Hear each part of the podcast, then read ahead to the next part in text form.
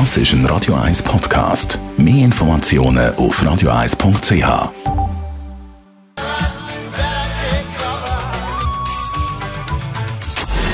Gesundheit und Wissenschaft auf Radio 1. Unterstützt vom Kopfwehzentrum Irlande Zürich. www.kopfwww.ch Dr. Reto Agosti vom Kopfwehzentrum Hirslanden hier in Zürich. Heute geht es um die Migränen und da hört man ja immer wieder das Wort Prophylaxe. Was versteht der Spezialist unter Prophylaxen und wann braucht es die überhaupt?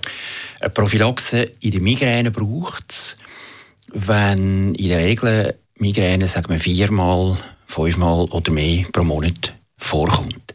Viermal pro Monat heisst einmal pro Woche. Und wer will das schon einmal pro Woche sich müssen um die Migräne kümmern? Vielleicht kann ich gar nicht arbeiten, vielleicht muss ich ins Dunkel, vielleicht erbrich ich, vielleicht habe ich nicht die richtigen Medikamente. Also dann braucht es ganz sicher eine Prophylaxe.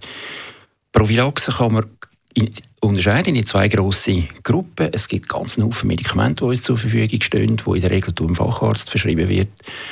Und dann haben wir ganz Haufen komplementäre Verfahren.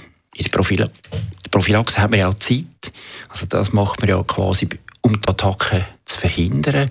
Also da muss ich auch nicht etwas haben, sehr schnell wirkt, sondern ich kann auch etwas machen, wo man aufbaut. Wir schicken die Leute sehr gerne ins Freie, joggen, Sport machen draussen, schwimmen und das Handy bleibt daheim. Das ist also wirklich ein Thema, wenn es um Migräne geht. Zu wenig frische Luft und zu viel Computer- und Handykonsum. Das stimmt. Das Migräne ist nicht eine reine Zivilisationskrankheit. Stress haben wir schon lange. Ich denke gerne an 150 Jahre zurück, zum Beispiel im Zürich Oberland. Äh, Familie mit 10, 15 Kindern und jedes Mal weiss, Fieber hat eigentlich nicht gewusst, stirbt. Ich habe nichts essen, im Winter ist es kalt, ich habe extremste Arbeitsbedingungen. Also, also den Stress haben wir eigentlich dort auch gehabt. Er ist einfach anders geworden. Heute ist vor allem auch ein eine Hektik drin. Wir haben unglaublich schnelle Antwortzeiten. Hast du mein WhatsApp noch nicht gelesen und so weiter. Also das ist der Unterschied zu unserem Stress heutzutage. Stress ist ein grosser Auslöser. Wahrscheinlich der grösste Auslöser für Migräneattacken selber. Und dort kann man sicher etwas machen. Das ist also Variante 1. Und dann gibt es eben noch die Variante mit Medikament.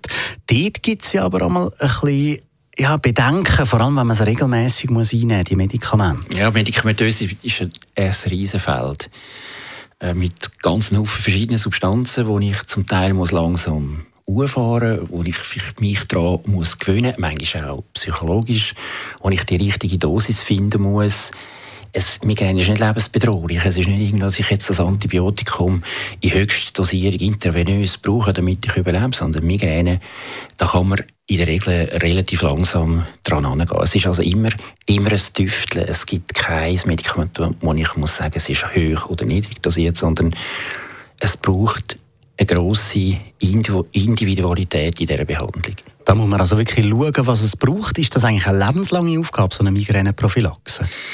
Migräne hört in der Regel mit 65 auf. ist aber ein schlechter Trost, wenn eine 20-jährige Dame zu mir in die Praxis kommt und sagt, mit 65 hört es dann auf.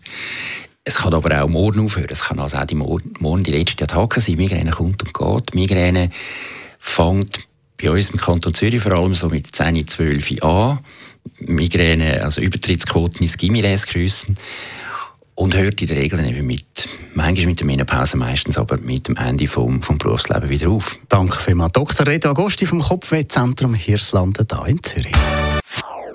Das ist ein Radio 1 Podcast. Mehr Informationen auf radio1.ch.